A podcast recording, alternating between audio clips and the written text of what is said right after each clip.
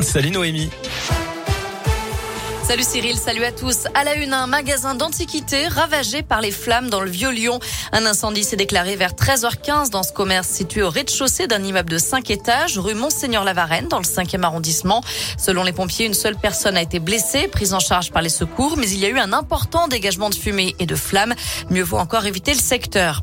Il menace d'égorger la boulangère pour une viennoiserie. Un homme a été condamné à de la prison ferme vendredi à Villefranche. Le 4 novembre dernier, il avait menacé la commerçante caladoise avec un couteau.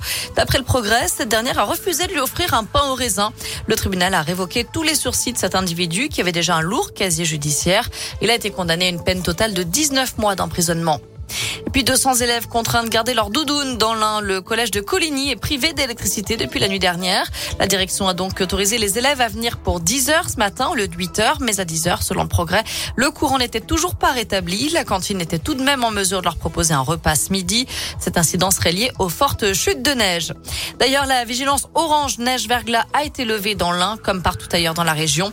Ce matin, nombreux sont ceux qui ont découvert des flocons au réveil. Pour certains, la nuit était compliquée sur les routes. 600 véhicules sont retrouvés bloqués sur l'A89 entre le Puy-de-Dôme et la Loire.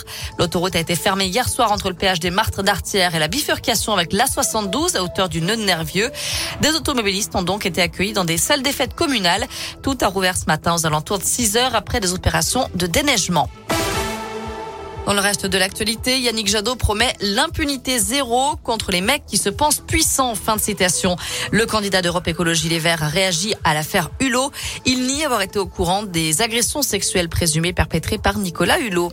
Et puis toujours cette inquiétude autour du variant Omicron. Les ministres de la Santé du G7 se réunissent aujourd'hui en urgence à Londres pour discuter de l'évolution de la situation. Olivier Véran, bien sûr, en fait partie. D'après l'Organisation mondiale de la santé, ce variant présente un risque très élevé au niveau mondial en raison de ses nombreuses mutations. En France, une petite dizaine de cas suspects étaient détectés selon le ministère de la Santé. Allez, on passe au sport avec du foot et le tirage au sort des 32e de finale de la Coupe de France. C'est à 19h avec l'entrée en liste des clubs de Ligue 1, notamment l'OL. On trouvera également Lyon-La Duchère et le Vénitieux FC. Et puis qui sera le nouveau Ballon d'Or? Réponse ce soir aux alentours de 22h. Trois grands favoris cette année. Lionel Messi, tenant du titre, Robert Lewandowski, l'attaquant du Bayern Munich et Karim Benzema, le Brondillant qui a réalisé une très belle saison 2020-2021 avec le Real Madrid. Chez les filles, deux Lyonnaises sont en lice aussi pour le Ballon d'Or féminin. La capitaine Wendy Renard et la gardienne de l'OL Christiane Endler.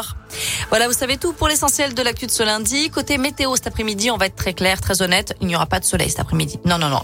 Que des nuages, beaucoup de grisailles, des températures qui ne dépassent pas les 3 voire 4 degrés et des températures négatives la nuit prochaine.